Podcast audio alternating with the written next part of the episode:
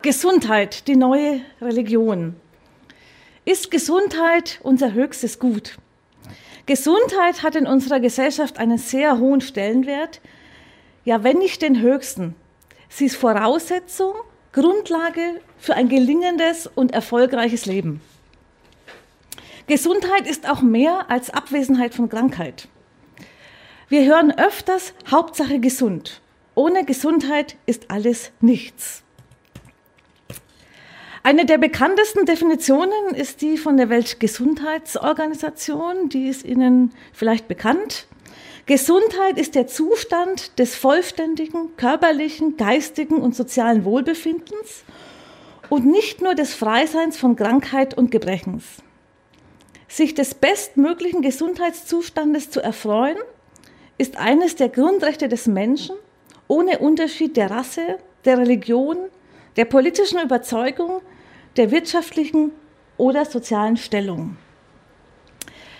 Gesundheit wird also hier ganz in der aufklärerischen Tradition durch zwei zentrale Bestimmungen gekennzeichnet.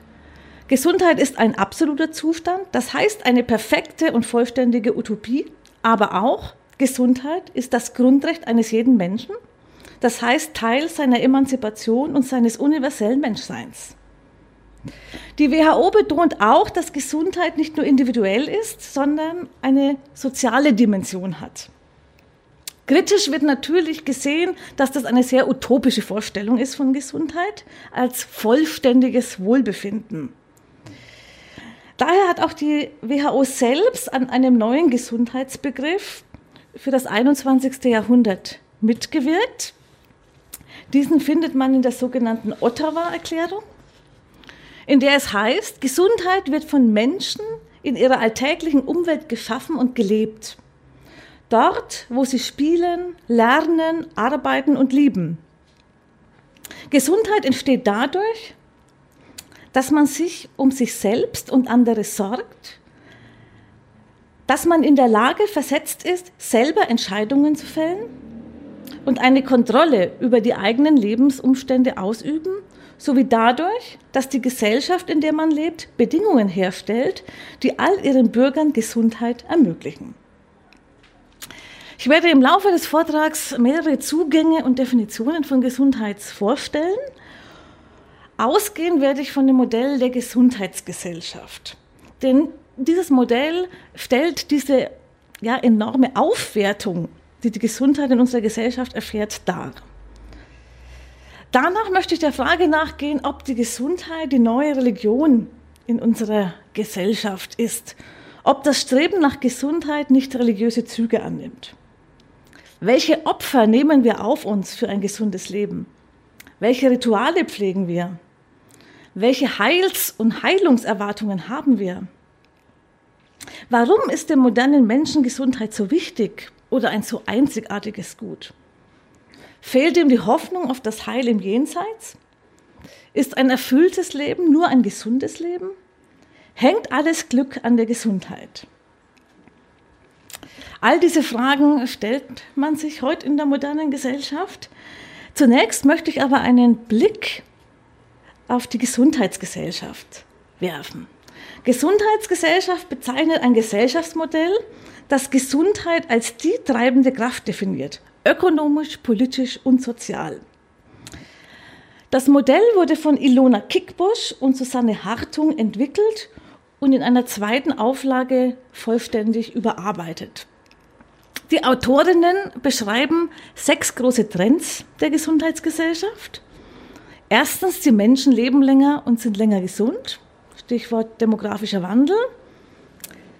Das Krankheitsspektrum der Gesellschaft hat sich signifikant zu den chronischen, zum Teil vermeidbaren Erkrankungen sowie zu den psychischen Erkrankungen verschoben. Drittens, das Krankenversorgungssystem nimmt einen immer größeren Anteil am Bruttosozialprodukt ein. Viertens, der expandierende Gesundheitsmarkt ist zum wichtigen Faktor des Wirtschaftswachstums geworden. Fünftens, die Globalisierung bringt neue Gesundheitsrisiken und Ungleichheiten mit sich. Und sechstens schließlich, das öffentliche und persönliche Interesse an der Gesundheit hat stark zugenommen. Das heißt also, Ökonomisierung der Gesundheit, demografischer Wandel und Globalisierung sind Trends, die im Kontext dieser Gesundheitsgesellschaft festzustellen sind. Die Gesundheitsgesellschaft ist auch geprägt von neuen gesundheitlichen Leitbildern. Der wohl mächtigste Trend, den Sie alle kennen, ist Wellness. Es entstehen Wellnesszentren, Angebote sprießen aus dem Boden, um die zunehmende Nachfrage auch zu decken. Wellness, Wohlbefinden ist im Trend und wird zu einem komplementären Leitbild, das die medizinische Perspektive ergänzt. Aus streng medizinischer Perspektive wird Wellness sehr kritisch beurteilt und die gesundheitliche Wirkung in Frage gestellt. Ein weiterer Trend ist Fast Health. Das heißt, der Trend, der mit dem Wunsch verbunden ist, möglichst schnell wieder gesund zu werden. Menschen müssen in Zeiten der beschleunigten Gesellschaft möglichst schnell wieder funktionsfähig gemacht werden, um dem Arbeitsmarkt wieder zur Verfügung zu stehen auch wenn dies aus medizinischer Perspektive nicht optimal ist. Therapien sollen schnell wirken und möglichst wenig aufwendig sein. Und schließlich ein dritter Trend, Health Enhancement. Bei dieser Vorstellung steht die Steigerung der individuellen Leistungsfähigkeit im Vordergrund. Die eigene Leistung muss verbessert werden und möglichst über das jeweilige Alter übliche Maß hinausgehen. Gesundheit wird also, folgt man diesen Trends, immer mehr als Konsumgut gesehen, das man selbst in der Hand hat, das man konsumieren kann. Das aber dann meist nur den zahlungskräftigeren Teil der Bevölkerung zur Verfügung steht. Gesundheit ist in dieser Vorstellung auch machbar, gemäß der Devise, wer krank ist, ist selbst schuld, weil er zu wenig Wellness oder zu wenig Enhancement betrieben hat. Die moderne Medizin enthält Züge eines Reparaturbetriebs für die Maschine Mensch. Defekte Organe oder Stoffwechselprozesse müssen möglichst schnell und effizient beseitigt werden. Der Medizin kommt nicht mehr die Rolle zu, die Heilungsprozesse der Natur zu unterstützen. Moderne Medizin soll Gesundheit herstellen. Dennoch vermag sie im Falle chronischer Erkrankungen und unheilbarer Krankheiten die es trotz allen medizinischen Fortschrittes immer noch gibt, lediglich Leid vermindern. Medizin stößt nach wie vor an Grenzen. Diese gilt es zu respektieren, mit denen gilt es umzugehen. Damit es nicht zu fatalen Konstellationen kommt, bei denen die Medizin Leiden nur unnötig verlängert und damit ihren Auftrag verfehlt. Unsere Zeit ist geprägt vom Streben nach einem möglichst gesunden Zustand absolute Leitfreiheit, vollste Genussfähigkeit. Die stellt eine, ja, ein verkürztes Menschenbild dar, denn die Vulnerabilität des Menschen gehört dazu. Also seine Hilfsbedürftigkeit, seine Abhängigkeit, seine Endlichkeit, das sind gerade äh, Kennzeichen des Menschseins, die anthropologisch grundlegend sind. indem absolute Gesundheit erstrebt und alle anderen Ziele menschlichen Lebens dieser untergeordnet werden und trotzdem der Begegnung mit Krankheit, Unheil und Leid als faktische Konstante irdischen Daseins nicht ausgewichen werden kann, zeigt sich auch, wo die Grenzen medizinischen Handelns sind.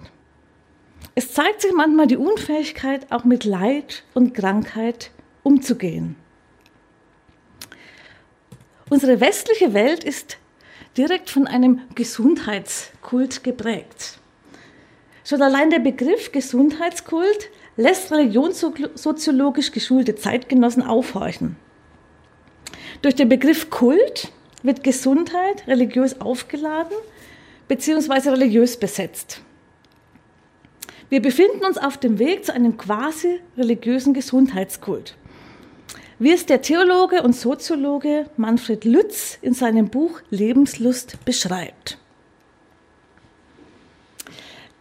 Manfred Lütz schreibt, keine Frage, wir haben eine neue Religion, die Gesundheitsreligion. Wenn heute überhaupt etwas auf dem Altar steht und mit allerhand schweißtreibenden Sühneopfern bedacht wird, so ist es die Gesundheit. Unsere Vorfahren bauten Kathedralen, wir bauen Kliniken.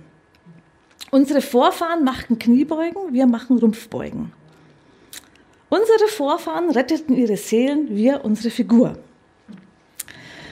Auch wenn der Autor dies natürlich überspitzt und pointiert beschreibt, spiegelt diese Beobachtung den aktuellen gesellschaftlichen Trend wider. Gesundheit genießt einen gewaltigen Stellenwert. Für die Gesundheit bringen Menschen Opfer. Für die Gesundheit sind sie bereit, ihr Leben zu ändern. Gesundheit wird verehrt. Des Weiteren ist die Gesundheitsreligion die teuerste aller Zeiten, so Lütz. Das Gesundheitssystem verschlingt Unsummen von Geld und dazu kommt noch das, was Menschen privat für ihre Gesundheit ausgeben. Karl Gabriel bezeichnet Gesundheit bzw. Fitness als eine expandierende Diesseitsreligion.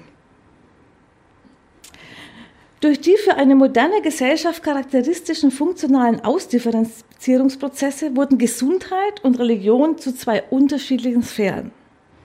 Das heißt, Gesundheit und Religion entwickeln sich getrennt.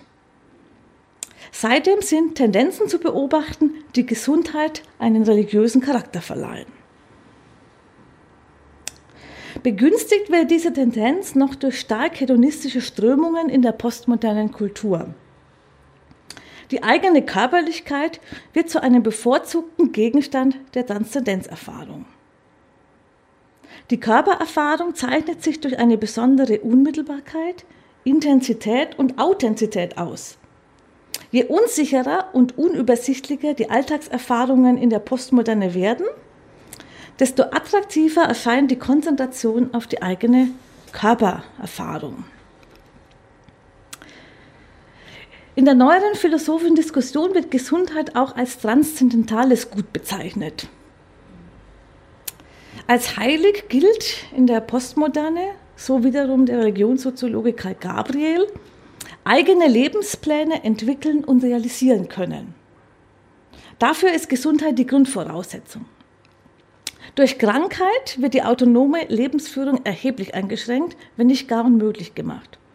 Menschen verlieren die Kontrolle über ihr Leben und Lebenspläne müssen geändert bzw. hintangestellt werden. Die Diesseitsreligion Gesundheit wird auch von starken gesellschaftlichen Interessen gestützt. Zum Beispiel von ökonomischen Interessen im Horizont einer alternden Gesellschaft. So schreibt Manfred Lütz weiter. Gesundheit ist heutzutage ein großer Wirtschaftsfaktor mit krisenfesten Zuwachsraten. Das hat mit einem revolutionären Wandel im Wertgefüge der westlichen Gesellschaften zu tun. Das religiöse Vakuum ist mehr und mehr von Gesundheit ausgefüllt worden. Gesundheit gilt mittlerweile unwidersprochen als höchstes Gut. Unsere Gesundheitsgesellschaft toleriert jeden albernen Scherz über Jesus Christus, aber bei Gesundheit hört der Spaß auf. Es gibt Wallfahrten zum Spezialisten, asketische Diätbewegungen, staatlich geförderte Missionskampagnen gegen Rauchen, gegen Trinken, gegen Essen. Wir reden von Ernährungssünden und Gesundheitspäpsten. Schon der Sprachgebrauch verweist auf diese wachsende Religion.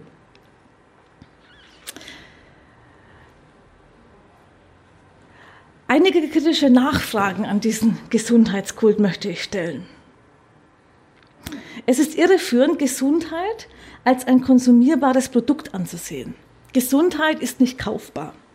Eine wesentliche Rolle dabei spielt auch der Patient, die Patientin selbst.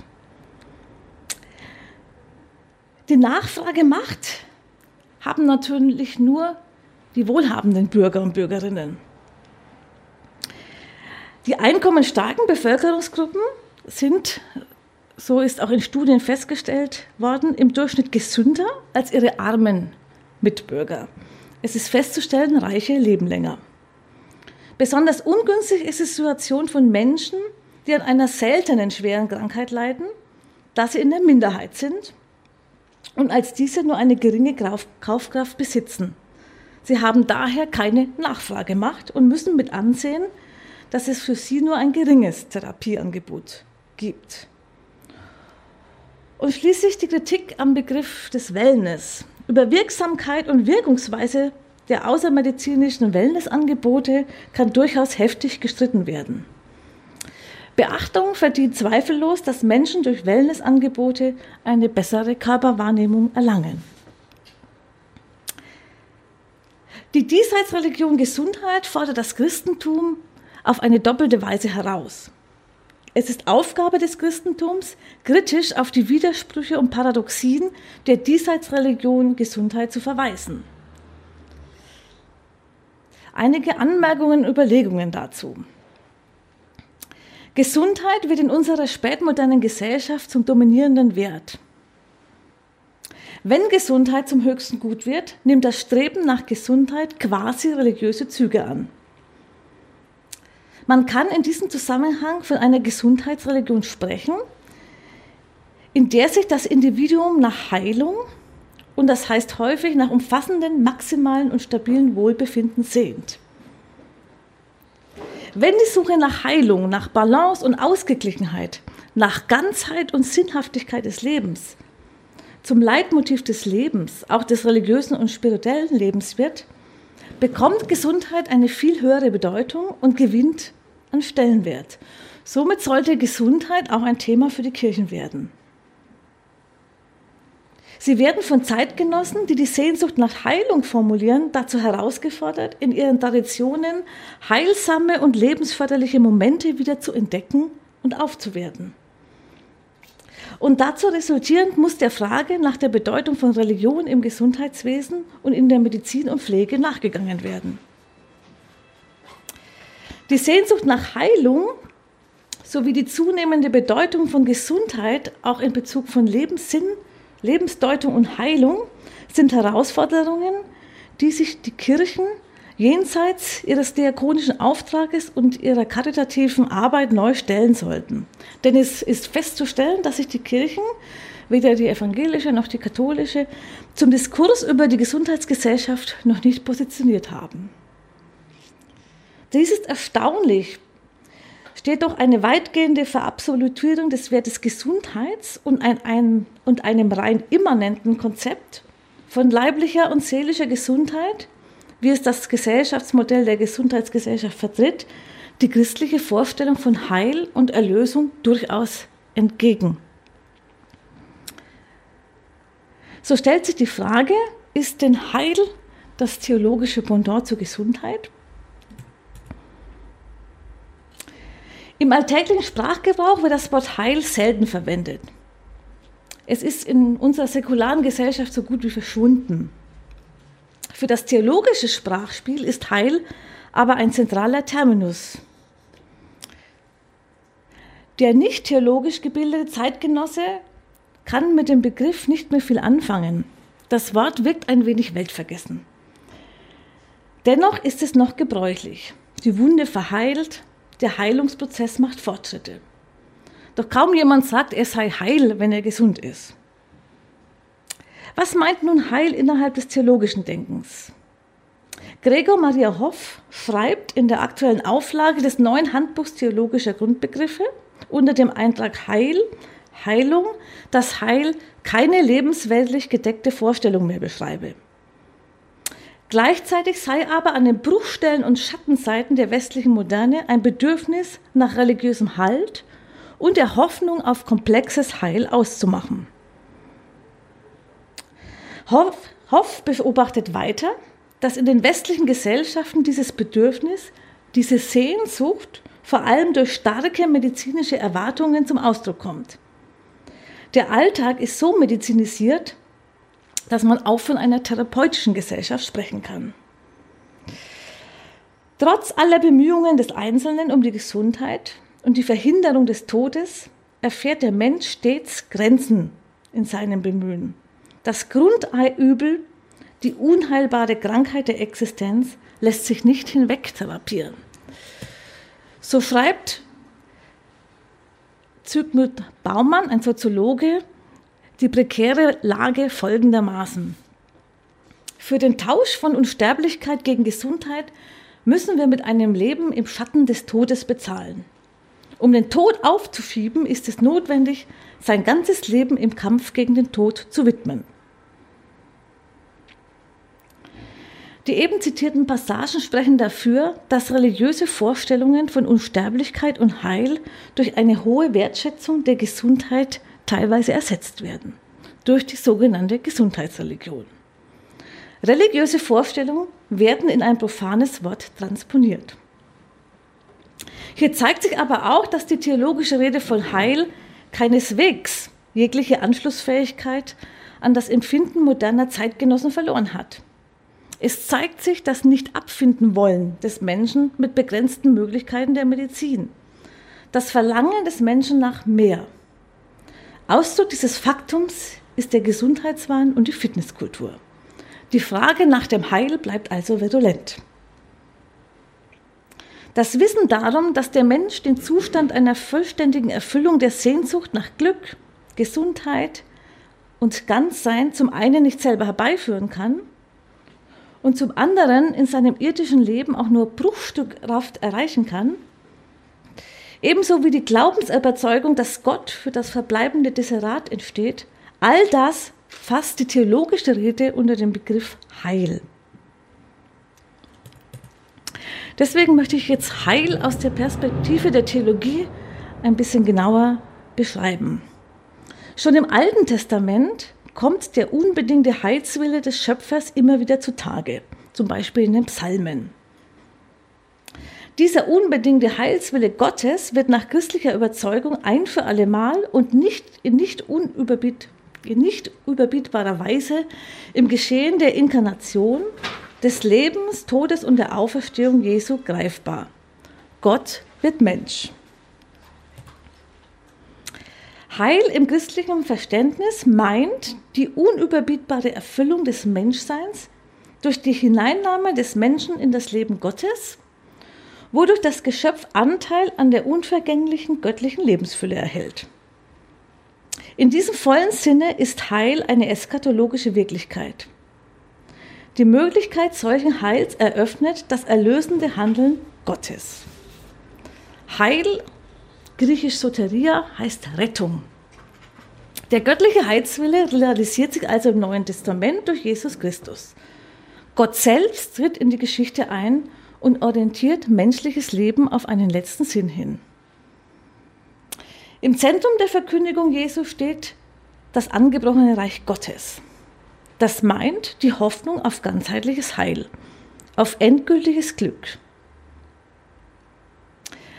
Jesu Botschaft vom Reich Gottes steht dabei in einer eigentümlichen Spannung von schon und noch nicht.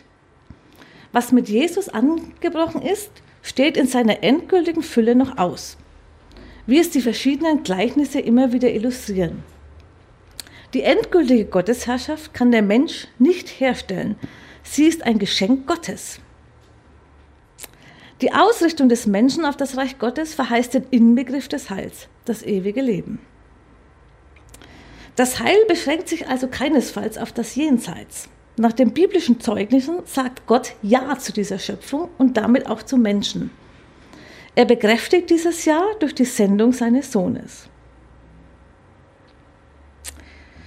Im Leben und Wirken Jesu verwirklicht sich der Heilszustand des Reiches Gottes und zwar sehr konkret, zum Beispiel durch Krankenheilungen oder durch die Hinwendung Jesu zu den in der damaligen Gesellschaft Ausgestoßenen.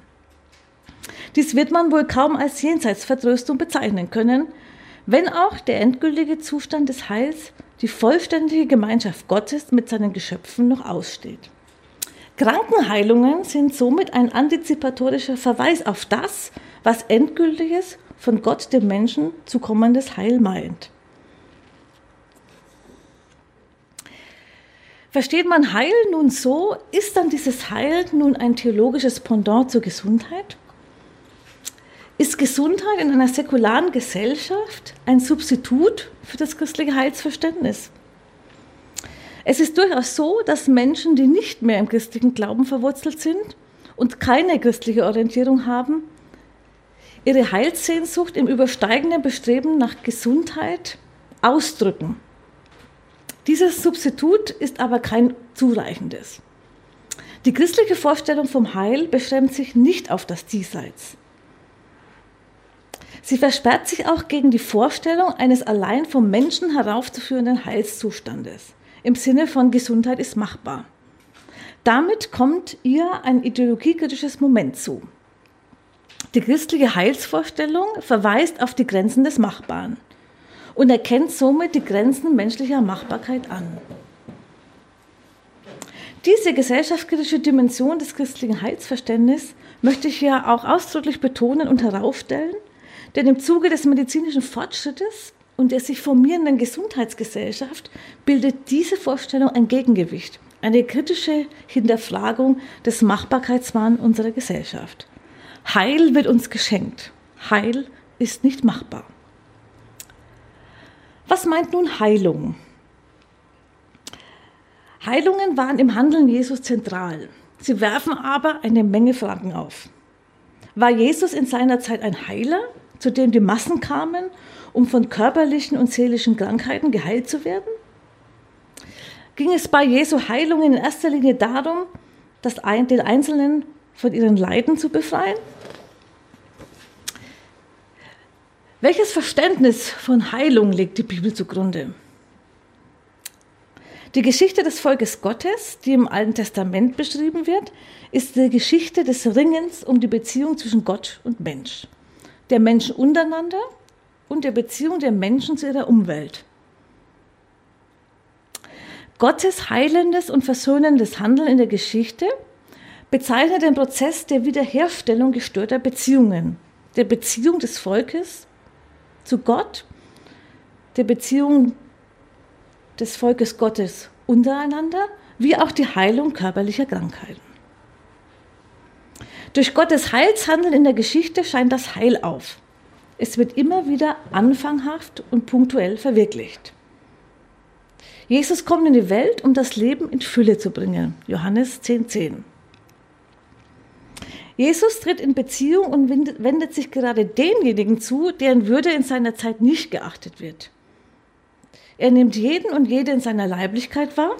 Das ist wichtig für die damalige Zeit und auch für heute. Denn Leibfeindlichkeit durchzog die Theologiegeschichte und ähm, ist auch heute noch ein Thema.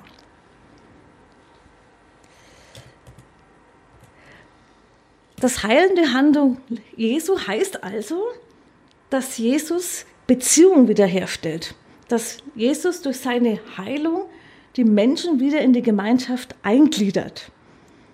Heilung bedeutet hier Wiedereingliederung in die Gemeinschaft mit den Mitmenschen und mit Gott. Also es waren Menschen, die aus der Gesellschaft ausgeschlossen waren. Menschen mit Aussatz, Blinde, Taube, Lahmen, Frauen mit Blutfuß und so weiter. Siebenmal sagt Jesus zu den Frauen und Männern, die er heilt, dein Glaube hat dir geholfen. Wenn Jesus heilend den Menschen begegnet, geht es immer um das Ganze. Es geht immer um das Leben in all seinen Dimensionen und um alle Beziehungen, in die wir als Menschen eingebunden sind. Die Suche nach Gesundheit ist durchaus ein biblisches Thema, aber nicht in dem Sinne des Strebens nach einem Idealzustand körperlicher Unversehrtheit. Der Stellenwert von Gesundheit wird teilweise sogar relativiert wenn es um die Beziehung des Menschen zu Gott geht. Wenn dich dein Fuß zum Bösen verführt und so weiter, dann hacke ihn ab. Unsere Schwierigkeiten mit Jesu Heilungen und ihrer Übersetzung in unsere Zeit rühren daher, dass wir Jesu Heilungen nur durch die Brille unseres naturwissenschaftlich geprägten Begriffs von Heilung und auch von Gesundheit lesen. Verkürzt als die Beseitigung körperlicher und oder psychischer Defizite. Nach biblischem Verständnis ist der Mensch nicht gesund, wenn er zwar über einen intakten Körper verfügt, aber in gestörten Beziehungen zu Gott, zu seinen Mitmenschen oder zur Umwelt lebt. Um das geht es, wenn Gott sich Menschen heilend zuwendet. Daher sind Gesundheitsdefinitionen aus biblischer Sicht anthropologisch ausgerichtet. Karl Barth definiert, definiert Gesundheit zum Beispiel als Kraft zum Menschsein. Oder Jürgen Moltmann, Gesundheit ist nicht die Abwesenheit von Krankheit und Gebrechen, sondern die Kraft, mit ihnen zu leben. Oder Ulrich Eibach, Gesundheit ist die Kraft zur Verwirklichung der dem Menschen aufgegebenen Lebensbestimmungen. Diese Definitionen entsprechen nicht unbedingt unserer gängigen Vorstellung von Gesundheit. Es könnte sogar der Eindruck entstehen, sie achten die körperliche Gesundheit gering, aber sie sind entstanden vor dem Hintergrund einer Übersteigerung körperlicher bzw. psychischer Gesundheit. Gesundheit erscheint als die Fähigkeit, die Kraft zum Leben unter den individuellen Lebensbedingungen. Heilung erfahren bedeutet dann, wieder Lebenskraft zu erlangen, durch Gottes Wirken oder durch die vielgestaltige Zuwendung von Menschen. Im gegenwärtigen Gesundheitssystem und im gegenwärtigen Diskurs herrscht auch eine zunehmende Offenheit für die spirituelle Dimension von Gesundheit. Ein besonderes Beispiel ist die Palliativmedizin. Spirituelle Begleitung, Spiritual Care, gehört inzwischen zur Palliativregelversorgung. Auch in der Pflege, der Psychiatrie oder Geriatrie gibt es zunehmend Hinweise, dass Spiritualität den Krankheitsverlauf und die Krankheitsbewältigung positiv beeinflussen.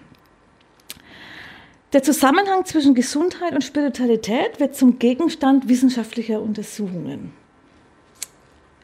Was bedeutet nun diese spirituelle Dimension von Gesundheit? Spirituelle Gesundheit kann definiert werden als für die Gesundheit konstitutive Basisressource und Determinante, als Schutzfaktor in der Krankheitsprävention, als Coping-Strategie im, Umgang mit allen Wechselfällen des Lebens, in allen Lebensphasen und Lebensbereichen – einschließlich der Krankheitsbewältigung sowie als therapeutischer Faktor im Heilungsprozess. Das heißt, Spiritualität kann ein Faktor im Heilungsprozess sein. Inzwischen gibt es zahlreiche Untersuchungen, die statistisch signifikante Heilwirkungen auf der körperlichen Ebene als Folge spiritueller Interventionen nachweisen. Umgekehrt kann gefragt werden, in welchem Bezug Krankheit und Gesundheit zu Spiritualität und ihren Aspekten der existenziellen Sinnsuche, des dynamischen Entwicklungsprozesses, der Lebensorientierung und der Verbindung mit einer transzendenten Wirklichkeit stehen. Berichte mit Schwerkranken belegen, dass die Auseinandersetzung mit Krankheit und Tod zu einer neuen Lebensphilosophie oder Lebensorientierung führen und zu einem guten, sinnerfüllten Leben führen kann. So kann man spirituelle Gesundheit auch abgrenzen, also wenn man hier die vier Dimensionen von Gesundheit äh, betrachtet. Spiritualität betrifft alle Lebensbereiche und Lebensphasen des Menschseins. Sie steht deshalb mit in Interaktion mit den drei anderen Dimensionen der Gesundheit. Die Abbildung illustriert sowohl die Interaktion, Integration, Überlappung als auch die Eigenständigkeit der vier Dimensionen der Gesundheit. Auf dem ersten Blick scheinen sich die psychische und spirituelle Dimension sehr stark zu überlappen. Beiden Dimensionen sind gemeinsam, dass sie alle Lebensbereiche betreffen, Basisressourcen darstellen und grundlegende Komponenten der Lebensqualität sind. Die psychische Gesundheit betrifft jedoch ausschließlich den psychologisch definierten und erfassbaren, das heißt den affektiven und kognitiven Bereich des Menschseins und der Lebensqualität. Sinnhafte Lebenserfahrung ist hier beschränkt auf die Erfahrung des Individuums in Bezug auf Beruf, Familie oder Sport. Kern der spirituellen Dimension hingegen sind spirituelle Bezüge, insbesondere die Verbundenheit mit einer transpersonalen Wirklichkeit, die der menschlichen Existenz eine über Leben und Tod hinaus verweisende Bedeutung verleiht. Spiritualität kann einen signifikanten Beitrag zur Förderung der psychischen Gesundheit leisten. Ebenso ist belegt worden, dass spirituelle Qualitäten, die als Aspekte der Lebensqualität identifiziert worden sind, über das psychische Wohlbefinden und auch über soziale Verbundenheit hinausgehen. Umgekehrt kann auch gesagt werden, dass eine gute psychische Gesundheit das spirituelle Leben fördert. Die soziale Dimension der Gesundheit betrifft die Verbundenheit mit und das Getragensein durch persönliche Beziehungen, Partnerschaft, Familie, Nachbarschaft, Gemeinde, Vereine sowie in politische äh, Gruppierungen und Berufsgruppen. Die spirituelle Dimension hingegen verbindet über die Erfahrung einer transpersonalen, allgegenwärtigen Wirklichkeit und schließlich Erlangung eines kosmischen Bewusstseins mit der gesamten sozialen Welt und Umwelt. Die Erfahrung der grundsätzlichen Verbundenheit mit Mensch, Tier und Natur verhindert die Verletzung und Schädigung von Mensch, Tier und Natur. Umgekehrt können auch soziale Lebensformen spirituelle Entwicklungsprozesse fördern. Spirituelle Bezüge gehen einher mit der Wertschätzung nicht nur einer gesunden Psyche und des sozialen Lebens, sondern ebenso eines gesunden Körpers. Allerdings nicht in absolutierender Form als Religionsersatz, sondern als Mittel zum Zweck der Ausschöpfung des menschlichen Potenzials. In Anlehnung an die asiatische Tradition, Yoga, Zen, Qigong, führt der spirituelle Prozess auch in christlicher Tradition oft über die Disziplinierung und Kontrolle vor allem des Körpers auf andere Ebenen. Eine gute körperliche Verfassung unterstützt den spirituellen Entwicklungsprozess. Ein kontemplatives Leben kann aber auch nur in einem gesunden Körper geführt werden, also nicht Leibverachtung und Leibfeindlichkeit.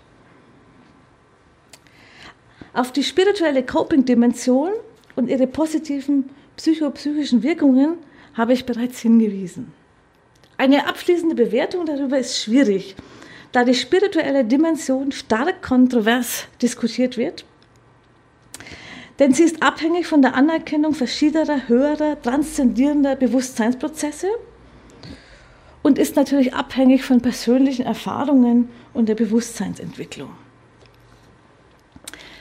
Wichtig ist nur, dass im momentanen Diskurs diese spirituelle Dimension an Bedeutung gewinnt, in welchen Formen auch immer. Es gibt Studien, die versuchen, ähm, ob spirituelle Menschen schneller gesund werden, ob welche, welchen Einfluss Spiritualität auf Heilungsprozesse hat.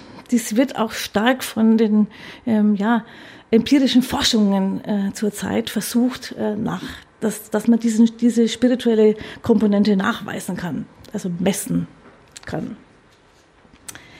All diese Diskussionen werden zurzeit in unserer Gesellschaft geführt. Wie positionieren sich nun die Kirchen in dieser Gemengelage?